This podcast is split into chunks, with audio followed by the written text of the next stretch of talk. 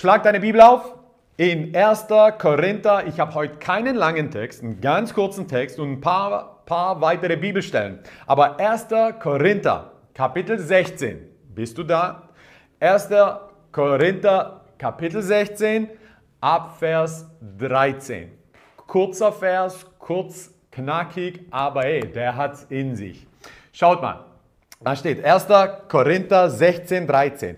Wachet, steht fest im Glauben, seid mannhaft, seid stark.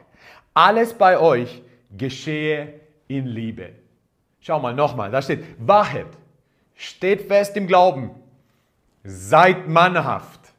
In anderen Worten, handelt wie Männer.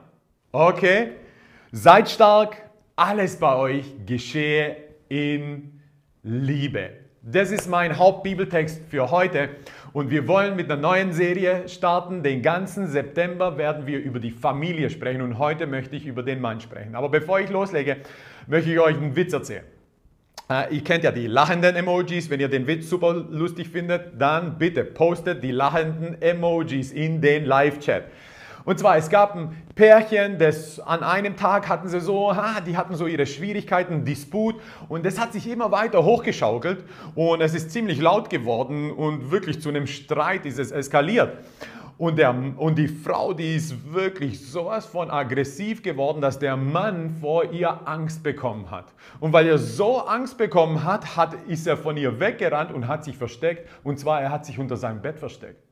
Und die Frau hat ihn gesucht, in der ganzen Wohnung hat sie ihn gesucht. Wo bist du? Wo bist du? Komm raus, sei ein Mann, wo bist du? Und nach einer Zeit hat sie ihn dann irgendwann mal unterm Bett gefunden und sagt zu ihm, hey, komm raus, sei ein Mann und stell dich der Situation. Und er sagt zu ihr, ich bin der Herr im Haus, ich entscheide, wann ich hier rauskomme. Und mein Thema heute ist, mein Thema heute ist auf der Suche nach Männern auf der Suche nach Männern. Ich glaube, dass es wirklich eine Zeit ist, aber ich glaube, dass schon immer eine Zeit war. Aber ich will einfach die Männer ermutigen. Männer ermutigen, wie wichtig Männer im Königreich Gottes sind. Natürlich sind sie wichtig. Gott hat sie geschaffen. Aber ich glaube, hey, wir wollen sehen, dass wirklich Männer aufstehen. Männer aufstehen zu gottesfürchtigen, wirklichen Männern werden. Weil passt mal auf, es gibt einen Unterschied. Wenn ich von Männern spreche, meine ich nicht Personen von männlichem Geschlecht. Das ist ganz wichtig. Es gibt unheimlich viele Personen von männlichem Geschlecht, aber nicht so viele Männer. Nicht so viele Männer.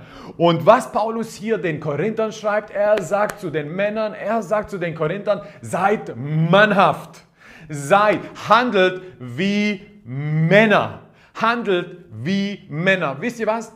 Die Zeit, in der die Korinther damals lebten, die Zeit der Korinther beziehungsweise auch die Gesellschaft in Korinth damals war, wisst ihr, wenn du denkst, wir haben Probleme derzeit, hey, ist nichts im Vergleich zu dem, was die Korinther erlebten.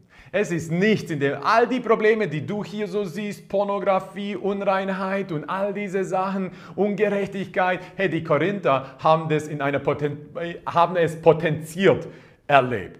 Und was du dort gesehen hast, hey, dort war es einfach öffentlich. Prostitution war öffentlich, Pädophilie war öffentlich, äh, Pornografie war öffentlich, Ungerechtigkeit war öffentlich und wurde öffentlich zur Schau gestellt. Und nicht nur, dass es in der Stadt war, sondern hey, wenn du den ersten Korintherbrief liest, siehst du sogar, hey, sogar die Korinther hatten echt Themen, Mann, hatten echt Themen. Und das ist da, wo Gott zu ihnen sagt, hey, seid, äh, beziehungsweise wo Paulus zu ihnen sagt, seid mannhaft, handelt wie Männer. Ja, es ist eine Phase, wo, wo, ihr, wo, wo, wo, wo eure, eure Augen mit Müll gefüllt werden, alles Mögliche an den Straßenecken, seht ihr nackte Frauen, Prostituierte und so weiter. Aber er sagt, hey, seid mannhaft, seid mannhaft, seid mannhaft, handelt wie Männer. Und das ist etwas, was ich, über was es, um was es mir heute geht. Es geht um Männer. Wichtig, mir geht es nicht hauptsächlich um Personen des männlichen Geschlechts, mir geht es um Männer, weil es gibt unheimlich viele Personen des männlichen Geschlechts, aber nicht so viele Männer. Und ich weiß nicht, möglicherweise hast du eine Vorstellung, was ein Mann ist, wie ein Mann aussieht wie, ja, wie man handelt. Aber eins, was ich dir sagen möchte, ist, hey, es ist nicht das, was um uns herum was um uns herum ist. Es ist nicht die Gesellschaft um uns herum, die den Mann definiert. Es ist Christus in uns. Es ist nicht die Gesellschaft um uns, es ist Christus in uns, der den Mann definiert. Weil wenn du siehst, vor 50 Jahren, hey, würde man sagen, der, hey, vor 50 Jahren hatte man gesagt, ein wahrer Mann, der riecht nach Benzin. Aber weißt du was, heute fährt ein Mann irgendwie Elektroroller. Er fährt, äh, weiß man so, er riecht gar nicht nach Benzin. Vor 50 Jahren hast du gesagt, hey, ein Mann hat Brusthaare. Heute rasiert sich der Mann die Beine, weiß man so. Wo sind wir gelandet? Keine Ahnung. Vor 50 Jahren hätten wir gesagt, der Mann bringt das Geld nach Hause. Heute sitzt er auf der Couch, macht Selfies von seinem Waschbrett oder Waschbärbauch, was auch immer, weiß ich meine so. Vor 50 Jahren hast du gedacht, hat der Mann gesagt, hey, er will den Mont Blanc erklimmen. Heute denkt der Mann, der Mont Blanc ist ein Kugelschreiber. Kugelschreiber, weiß ich mein so. Vor 50 Jahren, vor 50 Jahren suchte der Mann Abenteuer. Heute sucht er Pokémons auf seinem Handy in dem Park, weiß ich mein so. Hey, ich weiß nicht, wie du das empfindest, ob du das männlich ansiehst oder ob das ein wahrer Mann für dich ist oder nicht, weiß ich mein. Aber das sind Äußerlichkeiten. Äußerlichkeiten, die nicht zwingend, die nicht zwingend den Mann, den wahren Mann definieren. Weißt du was? Ja, ich bin Kroate, ich bin ein bisschen anders aufgewachsen. Auf jeden Fall habe ich so meine Vorstellung, wie ein wirklicher, wie ein wahrer Mann ist, okay, der sich von, einem, von einer Person des männlichen Geschlechts unterscheidet. Aber es sind nicht die Sachen um uns, die den Mann definieren. Es ist Christus in uns, die den Mann definieren. Und deswegen die erste Sache ist, hey, Christus in dir ist die Hoffnung der Herrlichkeit. Christus in dir lässt den wahren Mann, der in dir ist, den Mann, in der in dir ist, lässt er ihn aufsteigen und, es, und ihn manifestieren in der heutigen Zeit. Deswegen sagt Paulus, hey, es ist in dir, Christus in dir, die Hoffnung der Herrlichkeit. Seid mannhaft, handelt wie Männer. Nicht wie Personen des männlichen Geschlechts, sondern wie Männer. Lass mich noch eine Sache sagen, bevor ich zu, ein paar Punkten, zu ein paar Punkten komme, von äh, wie die Bibel den Mann definiert. Hey, ich will eine Sache, Ladies, Ladies, Ladies, Single Ladies. Oder möglicherweise bist du in einer Beziehung und stehst kurz vor der Ehe. Ich weiß es nicht. Aber hey, lasst mich euch eine Sache sagen. Mach ihn nicht zum Ehemann, ehe er zum Mann geworden ist. Ganz wichtig. Mach ihn nicht zum Ehemann, ehe er zum Mann geworden ist. Okay, ganz wichtig. Wenn die Person, wenn diese männliche Person, die du vielleicht im Blick hast oder vielleicht ein Auge auf ihn geworfen hast oder kurz vor der Hochzeit steht, ich weiß es nicht. Aber weißt du was? Wenn der Mann im Gebet nicht vor Gott stehen kann, hey, dann ist er nicht bereit, vor dir mit einem Ring auf die Knie zu gehen. Ganz einfach ist das. Weißt du, ich meine, das sind ganz klare Charaktereigenschaften, die einen Mann ausmachen. Deswegen mach ihn nicht zum Ehemann, ehe er zum Mann geworden ist. Und wenn er nicht vor Gott im Gebet stehen kann, dann ist er nicht bereit, um vor dir auf die Knie zu gehen. Ganz wichtig. Das war, hey, das war kostenlos. Jetzt geht's weiter, okay? Das erste, was Gott gesucht hat, das erste, was Gott gesucht hat, war den Mann. Adam, wo bist du? Das ist das Erste, was Gott gesucht hat. Jetzt passt mal auf. Er, hat, er wusste, er, das bedeutet nicht, dass Adam vor ihm versteckt war, sondern der Mann, der Adam war, war nicht mehr da. Das ist ganz wichtig, weil Gott ist allgegenwärtig, Gott ist allwissend, Gott weiß ganz genau, wo Adam war. Gott wusste ganz genau, wo Adam und Eva waren. Und trotzdem sagt er, Adam, wo bist du? Nicht im Sinne von, hey, wir spielen hier Verstecke und ich habe dich schon gefunden, aber hey, ich will, dass du selber rauskommst. Nein, nein, nein, nein. Er wusste, wo Adam ist. Gott war allgegenwärtig, Gott ist allwissend. Aber er sagt, wo bist du, Adam? Warum? Weil der Mann, der Adam war, war nicht mehr da. Und deswegen sagte er, Adam, wo bist du? Gott ist auf der Suche nach Männern. Die erste Sache, die er gesucht hat, war ein Mann war ein Mann. Er sagte nicht, Adam und Eva, wo seid ihr? Er sagte, Adam, wo bist du? Warum? Weil Gott sucht den Mann, der Adam mal war und nicht mehr ist und damals war. Aber schaut mal, das Erste, was, der, was einen Königreichmann, was einen wahren Mann ausmacht, Hesekiel 22, Vers 13. Wieder ist Gott auf der Suche nach, dem, nach einem Mann. Hesekiel 22, Vers 30. Und ich suchte einen Mann. Gott suchte wieder. Und wen suchte er? Er suchte einen Mann unter ihnen, der die Mauer zumauern und vor mir für das Land in den Riss treten könnte, damit ich es nicht verheeren müsste, aber ich fand keinen. Es ist nicht so, dass es keine männlichen Personen gab zu der Zeit von Hesekiel. Aber es war eine Zeit, es war eine Zeit, wo die Gesellschaft bzw. wo Israel einfach in einer heftigen Zeit war, wo sie wirklich einfach nicht nur abgekommen sind von, von, Gott, sondern hey, sie waren sogar in Gefangenschaft. Und Gott suchte Männer, Gott wollte sie wieder segnen, Gott wollte sie wieder zurückführen in das verheißene Land, das er damals Abraham verheißen hat. Er wollte sie wieder zurückführen, wo, in das Land, wo Milch und Honig floss. Und Gott und es war nicht so, dass, da keine männlichen, dass es da keine männlichen Personen gab. Nein, es gab keine Männer. Es gab unheimlich viele männliche Personen, aber keine Männer. Und er sagte, ich suchte, ich suchte einen Mann, der die Mauern zumauert und der vor mir für das Land in den Riss tritt. Und er sagt, aber es war keiner da. Überleg dir das mal. Es war keiner da. Und er sagt, aber ich brauche jemanden, ich brauche Männer, damit ich das Land nicht verheere, beziehungsweise damit ich das Volk nicht verheeren müsst, äh, muss. Das bedeutet für dich, das bedeutet für dich, wenn du dich als Mann siehst, dann musst du ein Mann sein. Es ist wichtig, dass wir männliche Personen zu Männern werden und als mannhaft sind, damit Gott den Segen auf unser Land und auf unsere Länder ausgießen kann. Weil das ist, was Gott sucht. Er sucht, ich weiß, dieser Bibelvers wird von vielen, vielen Fürbittern benutzt. Aber hey, wenn du wirklich den Kontext hier siehst und dieses Wort für Mann, das ist das Wort des hebräische Ich, was bedeutet Mann des männlichen Geschlechts. Gott sucht Männer. Und die erste Eigenschaft eines Mannes ist, dass er Dinge macht, nicht die, die er machen, nicht nur die Dinge macht, die er machen will, sondern die Dinge macht, die man machen muss. Das ist ein großer Unterschied. Schaut mal, so viele, wer sagt, hey, wer, wer ist da, der die Mauern zumauern wird? Was bedeutet, hier sind so viele männliche Personen, die vorbeigelaufen sind. Hier ist ein Problem und keiner hat sich darum geschert.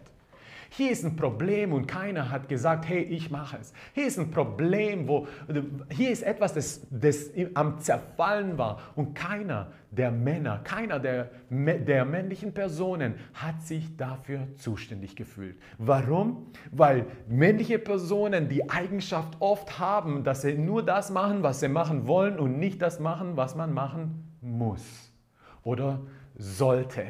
Und das ist was, das ist was, was wir sehen wollen. Wir, ein richtiger Königreichmann, ein wahrer Mann, nicht eine männliche Person, ein wahrer Mann, macht nicht nur Sachen, die er machen will, sondern er macht Sachen, die richtig sind. Und Gott sucht jemanden, der die Mauern zumauert. Gott sucht jemanden, hey, wenn die Gesellschaft, wir haben, weißt du was, die Gesellschaft, ja, die Gesellschaft ist in unserer Zeit, ich glaube, dass wir, dass, es, dass das Königreich Gottes sich ausbreitet. Das ist meine feste Überzeugung. Ich bin einfach in die Kraft des Blutes und des Kreuzes und der Auferstehung bin ich sowas von. Ich, bin, ich glaube so fest darin, dass ich überzeugt bin, dass das Königreich Gottes sich ausbreitet und seit dem, seit dem Tod Jesu Christi und seiner Auferstehung sich immer weiter ausbreitet auf der Welt. Aber das bedeutet nicht, dass wir keine Probleme haben. Oh ja, die Gesellschaft hat noch immer Themen. Sachen werden toleriert, die nicht tolerierbar sind. Okay? Sachen, Sachen werden toleriert, die nicht tolerierbar sind. Und das ist etwas, was wir nicht, nicht, nicht sehen wollen. Aber es benötigte Männer, die bereit sind, nicht nur zu tun, was sie, was sie wollen, sondern die bereit sind zu tun, was richtig ist und was gerade dran ist. Deswegen für dich, sei mannhaft, sei mannhaft, handle wie ein Mann. Und das ist jemand, der nicht nur tut, was er tun will, sondern der tut, was richtig ist. Auch wenn er es möglicherweise nicht will. Ich weiß nicht, hey, ich habe mal eine Kaffeetasse gesehen und auf der Kaffeetasse stand dran, hey, wenn du einen Mann mal gefragt hast und gebeten hast, dass er sich darum kümmert, dann wird er sich darum kümmern. kümmern. Es gibt keinen Grund, ihn alle sechs Monate daran zu erinnern. wenn du einen Mann sagst, bittest, dass er sich um etwas kümmert, wird er sich darum kümmern. Es gibt keinen Grund, ihn alle sechs Monate daran zu erinnern. Hey, irgendwie trifft es wirklich auf viele von uns zu. Hey, ich bin so ähnlich, muss ich sagen. Also ich meine so, hey, ich sage so oft, hey Schatz, ich mach's, ich mach's, ich mach's. Und nicht, dass ich es nicht machen will, aber ich vergesse es. Ich vergesse es. Und ich muss mich wirklich, ich muss mich fest, ich muss mich entscheiden, die Dinge zu tun, die richtig sind und die dran sind und nicht nur die Dinge zu tun, die ich tun will. Das zweite, die zweite Charaktereigenschaft, ein Mann steht in den Riss. Ein Mann steht in den Riss, ein Mann steht in den Riss und stiftet keine Risse. Ein Mann steht in den Riss und stiftet keine Risse. Ein Mann ist dafür da, nicht um Spaltung, Spaltung hervorzurufen. Ein Mann ist da, um Versöhnung hervorzurufen. Was ganz oft bedeutet, hey, ich, ich, es geht nicht um mein Recht. Es geht darum, dass sein Königreich ausgebreitet wird. Und in der Ehe ist es unheimlich wichtig. Es geht nicht um mein Recht. Es geht darum, dass sein Königreich durch meine Ehe ausgebreitet wird. Dass wenn Menschen meine Ehe anschauen, dass wenn Menschen mich als Ehemann anschauen, sich sagen, das ist ein Vorbild. Das ist jemand, das ist ein wahrer Mann. Das ist ein wahrer Mann. Weißt du was? Ein, Mann, ein wahrer Mann öffnet nicht nur Türen, er öffnet auch seine Bibel. Ein wahrer Mann öffnet nicht nur Türen, er öffnet auch seine Bibel. Wenn du, als Ehe, wenn du als Frau einen tollen Mann gefunden hast, der dir sogar die Türen öffnet, hey, du musst. Es ist nicht so wichtig, ob er dir die Türen öffnet. Es ist viel wichtiger, ob er seine Bibel öffnet. Weil die Sache ist die, wenn er seine Bibel nicht öffnet, dann wird er nie, nie, nie zum Verständnis kommen, was ein wahrer Mann ist, sondern er wird immer eine männliche Person bleiben, die möglicherweise irgendwann mal alt ist, aber nie zu einem Mann her herangereift ist. Ganz wichtig. Das war wieder ein Tipp für die Singles. War das nicht toll? Halleluja. Ein Mann betet. Ein wahrer Mann betet. Ein wahrer Mann betet. Der Tag hat nur 24 Stunden, aber das sind genügend Stunden, um zu beten. Es kann nie sein, dass wir Männer keine Zeit haben zum Beten. Wir schaffen Raum. Wir schaffen Zeit zum Beten. Weil wenn du nicht betest, bist du nur eine männliche Person, die mit der Zeit immer zwar zwar männliche Hormone ausschüttet, aber nie zu einem richtig wahren Mann wird, zu dem Menschen aufschauen, beziehungsweise andere Männer und Söhne und Töchter und, äh, und Kinder und Jugendliche aufschauen können. Deswegen bete, weil wenn du betest, was du da machst als Männer, was wir bei Gebet machen, wir sagen, Herr, wir können es nicht alleine. Wir brauchen dich. Was bedeutet, wir demütigen uns. Und Demut ist eine der wichtigsten Eigenschaften für uns Männer. Und wir, hey, ganz oft werden wir in unserem Stolz gekränkt. Warum? Weil wir Demut brauchen. Ich habe vorgestern oder was, am Donnerstag oder am Freitag, hat die Maria Prean was gesagt, was der Heilige Geist zu ihr gesagt hat. Hey, sie wurde beleidigt und irgendwann ist sie beleidigt vor Gott gekommen. Und Gott hat zu ihr gesagt, hey, solange du beleidigt werden kannst, solange hast du es nötig beleidigt zu werden. Wow, ich kann nicht sagen, dass ich 100% damit übereinstimme. Okay, ganz wichtig. Aber vom Konzept her glaube ich daran. Vom Konzept her, hey, wenn dir persönlich Dinge ausmachen, die, an, die irgendwie irgendwelche Leute über dich erzählen, die nicht mal wahr sind und dir das ausmacht, hey, das bedeutet, irgendwann ist noch da, wo ein bisschen Stolz da ist, wo ich mir mehr Gedanken mache um mich, als darum, dass die Risse gekittet werden dass die, dass, dass die Mauern zugemauert werden. Und das ist aber ein Mann. Das ist ein Mann. Hey, diese Woche, wir haben ja über Isabel und so gepredigt und diese Woche, junger Fisch, ist Isabel so richtig aufgestiegen. Und Isabel hat eine Person geschickt, die mir sowas von krasse Sachen tagelang einfach schreibt. Aber weißt du was? Hey, mir, es geht nicht um mich. Hey, wenn sie ein Problem haben mit mir, das ist absolut okay, weil das Ding ist, nicht jeder mag mich. Ich, kann's mir nicht, ich, ich, ich kann das nicht verstehen, aber es ist so. Nicht jeder mag mich. Aber darum geht es nicht. Es geht darum, dass das Königreich Gottes ausgebreitet wird. Und alles, hey, ich bin bereit. Ich bin bereit, all die Lügen, all die Lügen zu empfangen. Ich bin bereit sozusagen, dass sie mich mit Dreck bewerfen. Absolut, die überhaupt nicht mal stimmen stimmen und sie nicht mal wissen wollen, ob sie stimmen. Aber weißt du was? Mir geht es nicht um mich, mir geht es um ihn. Und ich lasse ihn darum kämpfen. Und weißt du was? Wenn sie mich beleidigen, wenn sie mich mit Dreck bewerfen, aber solange sein Königreich ausgebreitet wird, Halleluja, bin ich der glücklichste Mensch auf der Welt. Und das sind Männer, Männer, die, die in den Riss treten und nicht Risse hervorrufen. Schaut mal, C.S. Lewis hat gesagt, Demut heißt nicht, weniger von dir zu denken. Demut heißt, weniger an dich zu denken. Demut ist nicht weniger von dir zu denken. Hey, du bist ein Kind Gottes. Du bist ein Mann Gottes. Du bist eine Frau Gottes. Du, ihr seid eine Familie Gottes. Hey, ihr seid eine neue Schöpfung in Christus. Ihr seid die Gerechtigkeit Christi. Das ist, wer wir sind. Hey, Demut bedeutet nicht, dass wir weniger von uns denken. Demut bedeutet, dass wir weniger an uns denken. Das ist ganz wichtig. Ein Mann denkt nicht ständig an sich. Ein Mann denkt nicht ständig, hey, wie sehe ich aus nach außen? Hey, das stimmt nicht, das hat mich verletzt und so weiter und ist ständig in seinen Gefühlen um sich herum verwickelt. Nein, nein, nein, nein. Es geht immer noch um ihn. Halleluja. Und so wie Paulus gesagt hat, hey, ich freue mich an den Leiden, die ich für Christus erleiden darf. Warum? Weil es geht darum, dass sein Königreich ausgebreitet wird. Amen. Halleluja. Ein Mann sucht die Gegenwart Gottes. Schaut mal. 1. Mose 3, 8 bis 9 steht, als es am Abend kühl wurde, hörten sie Gott, den Herrn, im Garten umhergehen. Da versteckten sie sich zwischen den Bäumen. Gott, der Herr, rief nach Adam, wo bist du?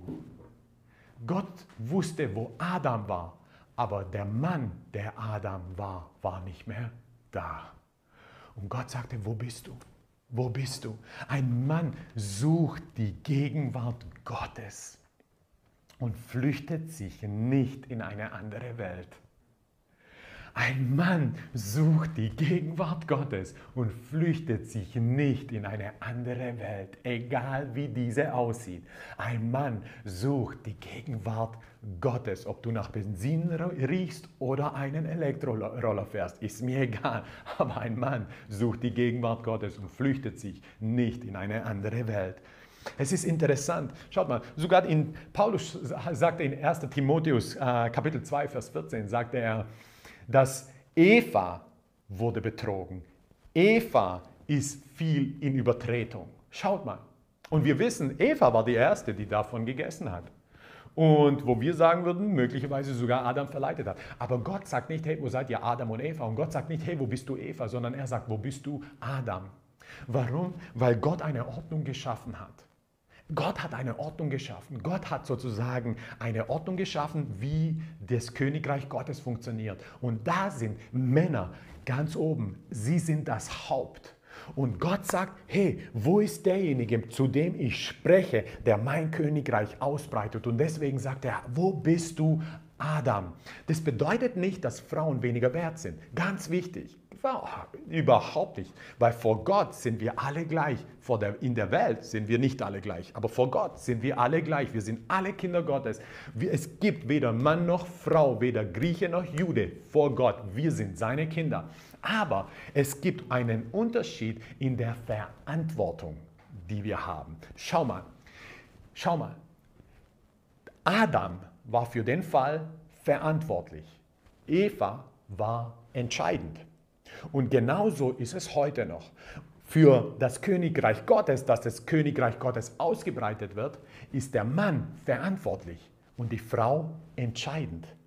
Es bedeutet nicht, dass der eine oder die eine weniger oder mehr wert ist. Es bedeutet, dass wir andere Aufgabenstellungen haben. Ganz, ganz wichtig, ganz, ganz wichtig. Schaut mal, bei dem Fußball, ich bin Fußballer gewesen, gewesen.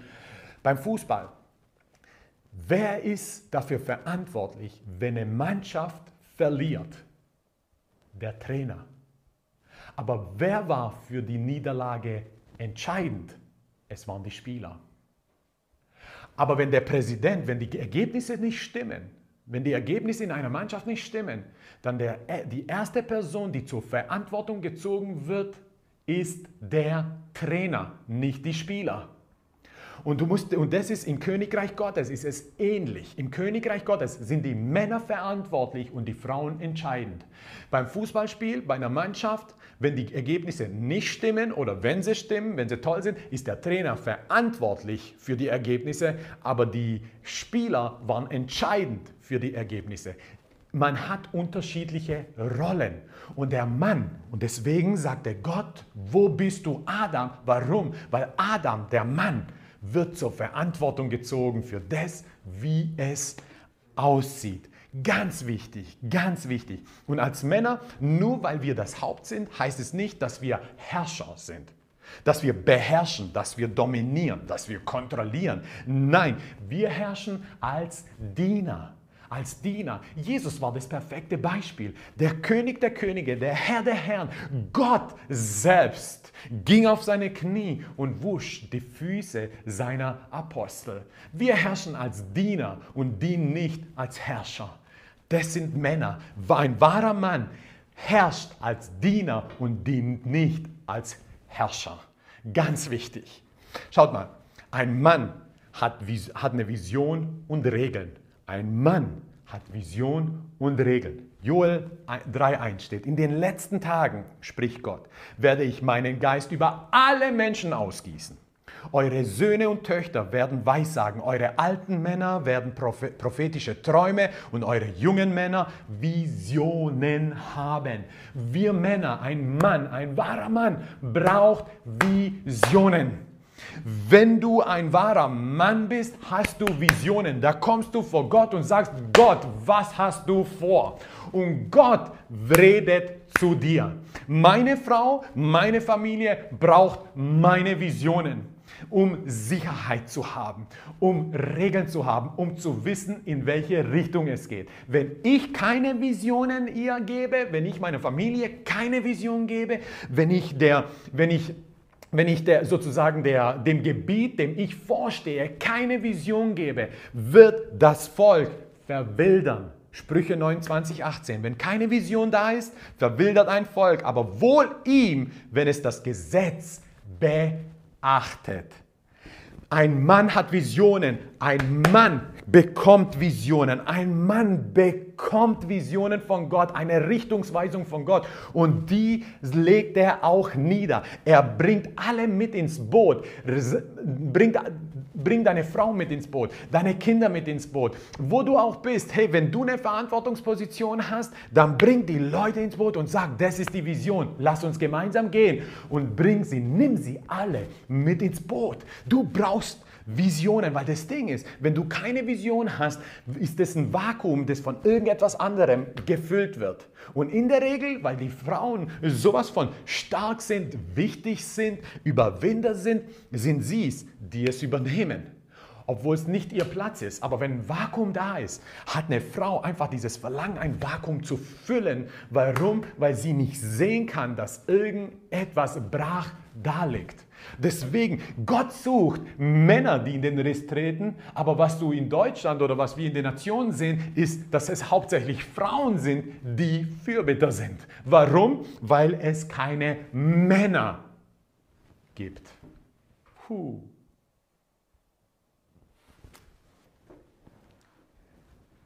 Ein Mann legt die Richtung vor. Ein Mann empfängt es von Gott. Ein Mann bespricht es in der Familie und nimmt alle mit ins Boot.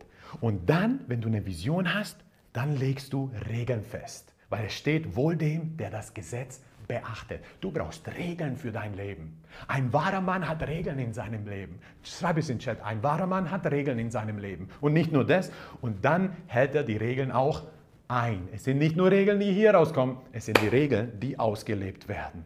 Ganz wichtig. Diese Woche, hey, diese Woche hatten wir große Kehrwoche bei uns im Schwaberland. Ganz wichtig im Schwaberland. Das ist das elfte Gesetz, das, äh, das elfte Gesetz Gottes. Okay, hier im Schwabenland. Die Kehrwoche. Okay, ganz wichtig.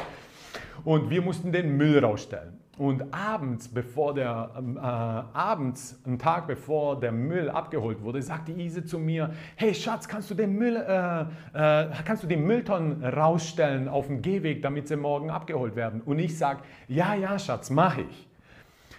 Warum? Weil es meine Aufgabe ist. Warum? Weil die Mülltonnen sind schwer und deswegen mache ich es. Und es ist die Regel, dass ich es mache, normalerweise. So, am nächsten Morgen, als ich ins Büro gelaufen bin, sehe ich die Mülltonnen, wie sie schon am Straßenrand standen. Und da ist mir aufgefallen, ich habe es vergessen. Ich habe es vergessen. Ich habe ein Vakuum stehen lassen und dieses Vakuum wurde gefüllt und irgendjemand anders, wahrscheinlich meine Frau, hat die Mülltonnen rausgestellt. So, die Isa wird mich nochmal fragen, hey Schatz, hast du die Mülltonne rausgestellt beim nächsten Mal? Aber wenn das drei, vier, fünf Mal passiert, wisst ihr, was dann sein wird? Die Isa wird dieses Vakuum füllen und sie wird meine Aufgabe übernehmen. Aber was es dann ebenso kreiert, schafft, ist, hey, dieses Gefühl, okay, der Herr der Herr hält sich nicht an seine Regeln, der Herr hält sich nicht an seine Aufgaben. Okay, ich muss mehr machen, ich muss mehr machen. Und irgendwann stellt sich dann Unzufriedenheit ein. Und das ist etwas, was du nicht haben willst, weil die, im, im Englischen sagt man Happy Wife, Happy Life. Okay, ganz wichtig. Deswegen, eine unzufriedene Frau willst du nicht haben, weil eine glückliche Frau bedeutet ein glückliches Leben. Halleluja. Schreib in den Chat, Halleluja. Das letzte. Ein Mann übernimmt Verantwortung für sich, seine Familie und die Gesellschaft. Schau mal. In Josua 24, Vers 14 bis 15 steht, so fürchtet nun den Herrn und dient ihm in Aufrichtigkeit und Treue. Und tut die Götter weg, denen eure Väter jenseits des Stroms und in Ägypten gedient haben und dient dem Herrn. Josua übernimmt hier Verantwortung und er sagt, hey, tut alle Götter weg und fangt an, wieder Gott in Treue zu dienen. Und dann sagt er, ist es aber übel in euren Augen, dem Herrn zu dienen, dann erwählt euch heute, wem ihr dienen wollt. Er übernimmt Verantwortung. Und dann sagt er, entweder den Göttern, denen eure Väter gedient haben, als sie noch jenseits des Stroms waren, oder den Göttern der Amoriter, in deren Land ihr wohnt. Ich aber, ich aber und mein Haus, wir werden dem Herrn dienen. Ein Mann übernimmt Verantwortung. Josua übernimmt hier Verantwortung für sich. Er sagt, ich diene dem Herrn. Und das muss sichtbar sein. Jeder wusste, Josua dient dem Herrn. Ein Mann, man sieht, ob du dem Herrn dienst. Das sind nicht nur Worte der Evangelisation, die du sprichst. Es ist ein Leben, das du lebst. Ein Mann, wenn er dem Herrn dient, man sieht es. Man sieht es, wenn du dem Herrn dienst. Aber ein Mann übernimmt nicht nur Verantwortung für sich, sondern er übernimmt die Verantwortung für seine Familie. Was bedeutet, er sagt, ich und mein ganzes Haus, wir werden dem Herrn dienen. Er, das ist keine Demokratie hier. Hier ist keine Demokratie in der Familie, wo er sagt, hey, weißt du was, ich rede erstmal mit meiner Frau, mit meinen Kindern, ob das passt so mit dem Herrn. Er sagt, nein, nein, nein, nein, nein, ich werde hier zur Verantwortung gezogen. Warum? Weil das ist die Art und Weise, meine Kinder, meine Familie sind entscheidend, aber ich bin verantwortlich. Also, ich und mein Haus, wir werden dem Herrn dienen. Du übernimmst Verantwortung für deine Familie und du gibst die Richtung vor. Gott muss das Fundament in unseren Familien sein. Bist, hey, wenn du noch nicht verheiratet bist, bist du bereit, diese Verantwortung zu übernehmen? Beziehungsweise hast du diese Verantwortung schon in deinem Leben übernommen? Wenn du sie hast, wenn das ein Fundament bei dir ist, wenn du Gesetze befolgst, wenn du Regeln befolgst, wenn du befolgst und sagst, hey, ich will in Heiligkeit und Heiligung wandeln und leben, hey, das bedeutet, dass du Verantwortung für dich selber übernommen hast und sagst, ich diene dem Herrn. Halleluja. Das ist der erste Schritt Du bist ein Mann und du bist bereit. Such dir jetzt eine Frau. Halleluja. Aber was das bedeutet ist, dass du Verantwortung übernimmst auch für deine Familie, wo du sagst, hey, pass auf, Schatz, ich und mein Haus, wir dienen dem Herrn. Halleluja. Weißt du was? Diese Buddha-Statuen und so weiter, die kannst du bei mir nicht im Haus haben, okay? Was weiß ich, was du noch für Statuen hast? Das funktioniert bei mir nicht, weil wir dienen dem Herrn ungeteilten Herzens. Halleluja. Das klingt vielleicht hart, aber Schatz, willst du dich an die Regeln nicht halten? Schau mal, da ist eine Tür und die geht in zwei Richtungen. Come on, Halleluja. Ich weiß, das klingt vielleicht hart, aber weißt du was? Ich und mein Haus, wir dienen dem Herrn. Du übernimmst Verantwortung für dich und deine Familie. Halleluja. 2009. Wahrscheinlich haben die meisten von euch schon mal davon gehört, beziehungsweise damals auch mitbekommen. In 2009 ist ein Flugzeug, beziehungsweise es geht um das Wunder des Hudsonflusses. Ihr habt vielleicht davon gehört, es war ein Flugzeug der US Airways die vom, am New Yorker Flughafen abgeflogen ist. Und schon kurz nach dem Abflug sind Vogelschwärme in die Triebwerke rein und haben die Maschinen ausfallen lassen. Und, er, und damals, das, der Pilot, der hieß Chesley Sullenberger, Chesley Sullenberger, und er hat dann sofort Kontakt aufgenommen zum Turm und sie haben gesagt, hey, dreh um und komm zurück und so weiter. Und dann hat er aber gemerkt, hey, seine Höhe war nicht genug. Er kommt nicht mehr zurück. Und die einzige Möglichkeit, die er gesehen hat, die einzige Möglichkeit, die er gesehen hat, um zu landen, war der Hudsonfluss. Und was er gemacht hat, er hatte 155 Personen, hatte er im Flugzeug, in einem 80 Tonnen schweren aus Eisen gemachten Vogel. Und er, kurz vor der Landung, hat er noch zu den Leuten, zu den Passagieren gesprochen und gesagt, bitte seien Sie ruhig, wir landen gleich. Und er hat sein Tempo hat er reduziert. Er hat genau den perfekten Winkel getroffen, damit, wenn das Flugzeug auf den Fluss tritt, dass es nicht in tausend Teile gerissen wird. Und was er gemacht hat, er hat so eine perfekte Landung hingelegt, dass das ganze Flugzeug und jeder einzelne Passagier überlebt hat. Die, als er dann gelandet ist auf dem Hudsonfluss, die Leute sind raus auf die Flügel und haben gewartet, bis die, bis, bis die, äh, bis die Retter kamen und haben alle gerettet. Wisst ihr, was Chesley äh, Sullenberger gemacht hat? Als alle draußen waren, ist er noch zweimal nach hinten und wieder nach vorne. Er ist noch zweimal durch das Flugzeug gelaufen, damit ja niemand zurückbleibt. Er hat Verantwortung übernommen. Er ist durch Wasser gelaufen, das ihm fast schon bis zu den Hüften war. Es war eiskaltes Wasser, weil es war Januar 2009 im Winter. Und er ist durchgelaufen, um ja sicherzustellen. Er hat Verantwortung übernehmen, für, Verantwortung übernommen für sich, für die Passagiere und für alle anderen und hat gesagt, alle anderen müssen zuerst draußen sein, bevor ich nach draußen gehe. Und am Ende haben alle überlebt. Aber warum haben alle überlebt? Weil Chesley Sullenberger, er hat im Persönlichen, hat er Verantwortung übernommen. Was bedeutet, er hatte tausende von Stunden am Flugsimulator ist er gesessen und hat exakt diese Szene und dieses Szenario hat er geübt im persönlichen Leben und wo niemand ihn angeschaut hat. Und als er dann, als, es, als die ganze Welt ihre Augen dann auf ihn gerichtet äh, waren, war er bereit bereit, diesen Vogel zu landen. Ein wahrer Mann. Ein wahrer Mann. Warum? Weil der Pilot unzählige Stunden im Privaten sich vorbereitete, um dann öffentlich, wenn alle Augen auf ihn gerichtet waren, bereit war. Du suchst Gott in deinem persönlichen Leben und dann wirst du sehen, um Gott dann in deinem öffentlichen Leben zu bekennen, damit andere es sehen. Dein wahrer Mann geht durch die Vorbereitung durch.